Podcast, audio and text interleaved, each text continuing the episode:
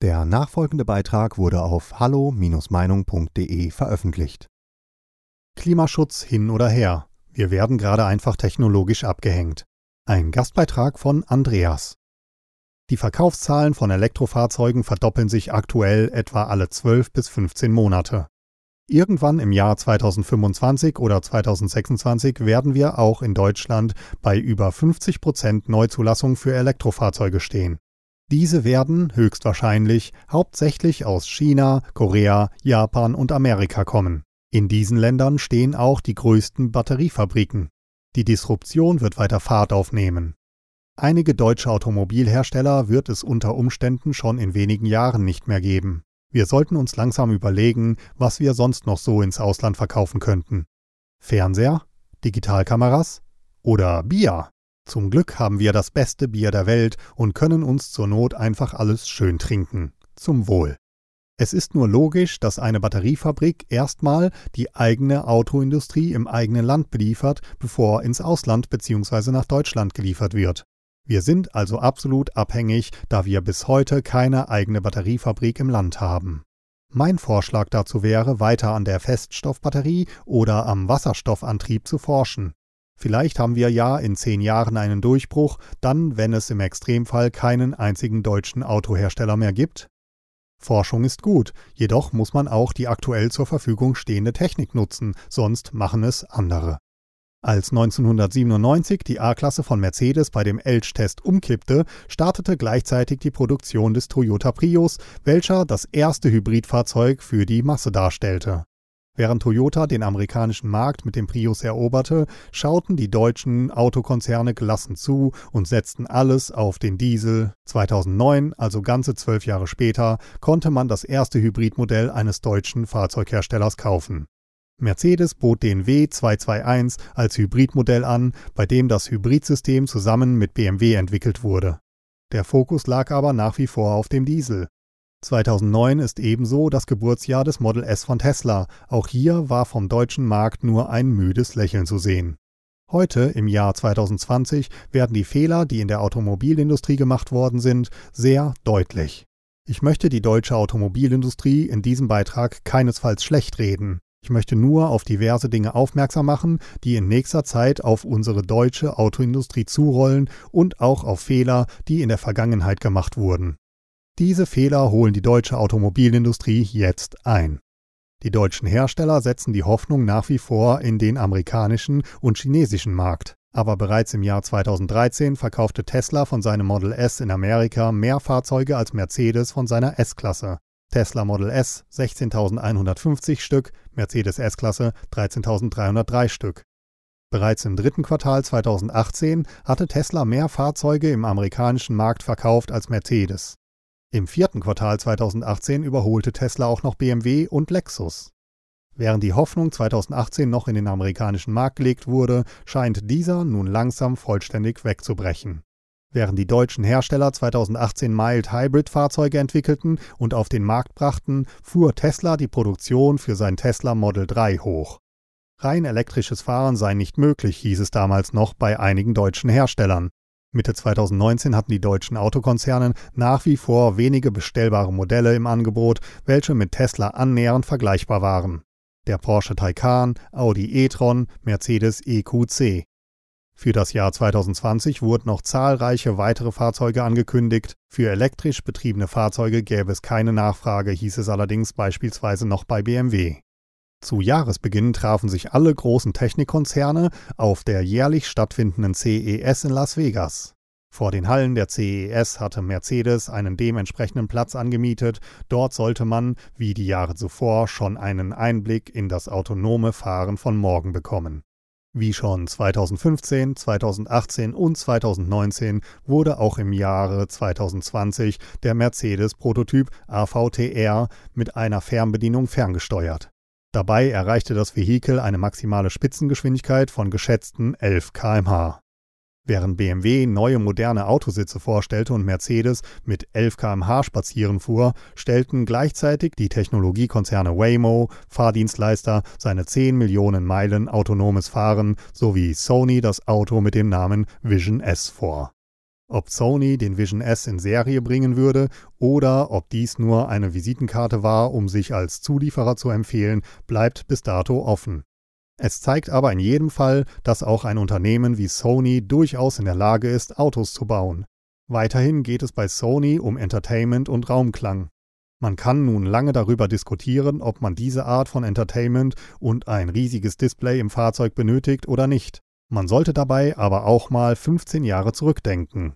Damals hätte sich auch noch niemand vorgestellt, dass ein Handy zu einem Smartphone wird, bei dem das Telefonieren quasi nur noch Nebensache ist. Stattdessen ist es Unterhaltungsgerät, Notizzettel, Internetbrowser, Musikplayer und noch vieles mehr. Wenn man diese Entwicklung berücksichtigt und auf das Automobil überträgt, kann man vielleicht erahnen, wo wir heute stehen und wie die Fahrzeuge in Zukunft sein werden. Schon der Umstieg von Verbrennungs- und Elektromotor bedroht Zehntausende Arbeitsplätze. Dabei ist der Wandel des Automobils zu einem digitalen Produkt noch viel schwieriger. Er ist die eigentliche Herausforderung für die Industrie in Deutschland. Im Bereich Software und IT fehlt es den meisten Unternehmen an Erfahrung, Strukturen und Mitarbeitern. Dass dieser Wandel manche überlasten wird, ist nicht allein die Schuld der Wirtschaft, sondern auch der Politik. Es klingt wie eine Binsenweisheit. Deutschland hat die Digitalisierung verpasst. Seit Jahren wird dieser Vorwurf mit der Klage verknüpft, dass es hierzulande keine Digitalriesen wie Google, Microsoft, Apple oder Tencent gibt. In der Automobilindustrie zeigt sich nun, was digitaler Rückstand in der Realität bedeutet, denn die IT-Riesen steigen in den Wettbewerb ein. BMW, Mercedes-Benz und der Volkswagen-Konzern konkurrieren mit Unternehmen, die ihnen bei der Softwareentwicklung um Jahre voraus sind und über fast unbegrenzte finanzielle Mittel verfügen. Die Autoproduktion wird sich im Zuge der Digitalisierung grundlegend verändern. Software- und Anwendungsentwicklung wird zunehmend an Bedeutung gewinnen und fest in den Produktionsprozess integriert werden. Die Branche stellt sich bereits darauf ein. Wir stellen schon heute fast so viele IT-Spezialisten ein wie Maschinenbauer, Tendenz steigend, sagte beispielsweise BMW-Personalvorstand Milagros Kainja André. Dass das Marktpotenzial sich verschieben wird, ist einerseits ein Vorteil, andererseits aber auch eine Herausforderung. Neue Hersteller treten in den Markt, der Konkurrenzdruck steigt. Autohersteller müssen in dieser schnellen Zeit mehr Innovationsbereitschaft und damit verbunden oft auch Investitionsbereitschaft zeigen als jemals zuvor. Industrie 4.0 und Digitalisierung sind in aller Munde. Spricht man von der Zukunft der Automobilindustrie, muss man zwei entscheidende Bereiche beleuchten. Digitalisierung im Auto und Digitalisierung in der Produktion. Gerade solche weitreichenden Änderungen bergen natürlich ein Risiko, das nicht zu unterschätzen ist. Auf der anderen Seite ist das Risiko ebenso groß, potenzielle Kunden zu verlieren, weil man nicht mehr am Puls der Zeit arbeiten kann. Ein wichtiger Schritt, der in jedem Fall gegangen werden sollte, ist also die Digitalisierung der Produktions-, Strategie-, Marketing- und Vertriebsprozesse. Doch die Schnelllebigkeit der Technologien, die immer kürzer werdenden Produktionszyklen und der hohe globale Wettbewerbsdruck erfordern ein strategisches Pionierdenken. Nur wer die aktuellen Trends im Blick behält und in seine strategischen Überlegungen mit einbezieht, hat gute Chancen, sich zukunftsfähig am Markt zu positionieren. Aktion statt Reaktion ist das Erfolgsrezept, und das ist vor dem Hintergrund der Herausforderung alles andere als einfach. Ein weiterer wichtiger Aspekt ist die Nachhaltigkeit der Wertschöpfungskette mit dem Grundsatz der Wiederverwertung und dem Recycling von Ressourcen. Besonders wichtig dabei Transparenz entlang der gesamten Wertschöpfungskette. Vor diesem Hintergrund nehmen Automobilhersteller und Zulieferer die Umsetzung innovativer Konzepte wie Kreislaufwirtschaft, Batterierecycling, biologisch abbaubare Komponenten und nachhaltige Prozesse in Forschung, Entwicklung und Produktion in den Blick.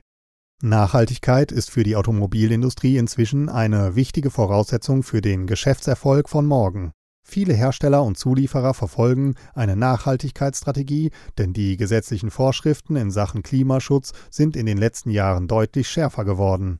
Dazu kommen die weltweit gesteckten klimapolitischen Ziele mit einem klaren Fokus auf die Reduktion der CO2-Emissionen und dies eben nicht nur bezogen auf den Verkehrssektor, sondern eben auch auf die vorgelagerte Produktion und Logistik. Zu allen genannten Themenfeldern kommt ein weiterer Trend hinzu. Das Fahrzeug als Statussymbol hat für junge Menschen zunehmend an Relevanz verloren.